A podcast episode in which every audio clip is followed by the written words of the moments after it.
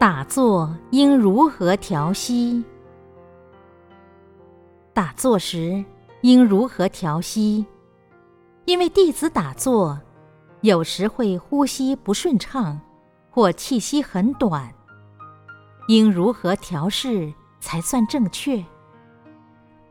最好打坐前先洗个脸，开始时先深呼吸，再坐下去。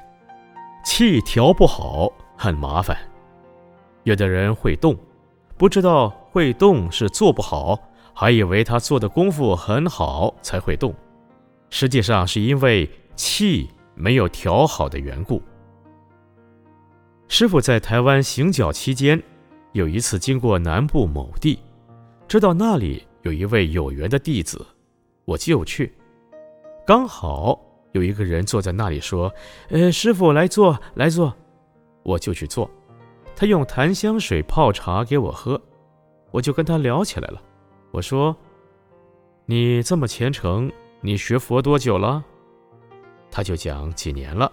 我说：“你有佛堂吗？佛堂在哪里？”他就带我去他的佛堂。哦，小小的一个房间，弄得很漂亮。我说。你拜佛多还是坐禅多？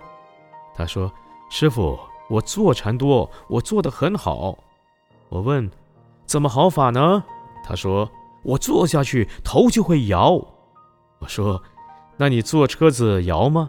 他说：“我坐火车一坐上去也是会这样摇。”我就没有跟他讲什么。我说：“你跪下来，师傅给你加持。”就给他加持。加持以后，他头就不摇了。那个时候我住在彰化，给了他一本书，印有彰化的住址。过年时，他来跟师傅拜年，我就问他：“师傅从你那边回来以后，你现在功夫怎么样啊？”他说：“师傅啊，奇怪，头不摇了。师傅头按一下，呃，头就不摇了。”我问。那你头摇好还是不摇好？他说：“头不摇比较好。”我说：“你最好皈依。”他就皈依了。皈依之后，师傅传法给他修，他就每天修。本来他是菜市场里摆摊子卖菜的，卖菜的时候也在修。他在菜摊后面修，太太在前面收钱。他一修，很奇怪。生意特别好，他想，我做的功夫好，所以生意好，就一直做，一直做，做到后来发现来的人有什么毛病，他都知道。其实他这个人不认得什么字，可是还看到人家头部怎么样，肠子怎么样，他都知道。他跟人家说：“你胃痛啊？”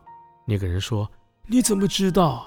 他说：“我打坐知道的，因为这样就变成好像有神通的样子。后来他干脆不卖菜，在家里打坐，坐在那里就有很多人来找他看病。他不会写字，写的药方错别字很多。有人到药房里去买药，药房里的人问：是哪个医生开的药啊？买的人说：呃，是某某人打坐开的药。就是因为。”他写错别字也看得好病，所以药房就给他宣传。这一宣传不得了了，他不要钱，可是他太太要钱，所以他就把钱给太太，收起来之后存在银行。他的太太很聪明，很会存钱，一下子就有很多钱了。他有了钱以后，有人要打他主意，就说：“你这些钱。”都是给人医病，人家给你的。我看你有神通，可以救世。他没有知识，也没有学问，一听可以救世，就要去见鬼神庙之类的。但算一算，钱不够。刚好有一个朋友开塑胶公司，告诉他说：“你要见道场救世的话，那可以参加投资做股东。”所以。他就把钱全部投资了，后来工厂没有开成，一年下来钱通通花光了。花光之后，他心想，大概我做了错误的事，我要去问师傅。因此，他把这段经过讲给我听。我说：“你自己愚痴，师傅传你的是佛法，你竟然学神棍去救世，这就不对了。这种事你应该早点问师傅。我跟你讲，你现在福报也了了，钱也了了，想再要回来，没有希望了。奇怪了。”这时候他生意也不好了，没有人跟他买菜，也没有人看病了，所以他很懊恼。他太太继续卖菜，他呢就跑到庙里去了。所以说，佛法不能随便乱用，乱用佛法也很不对。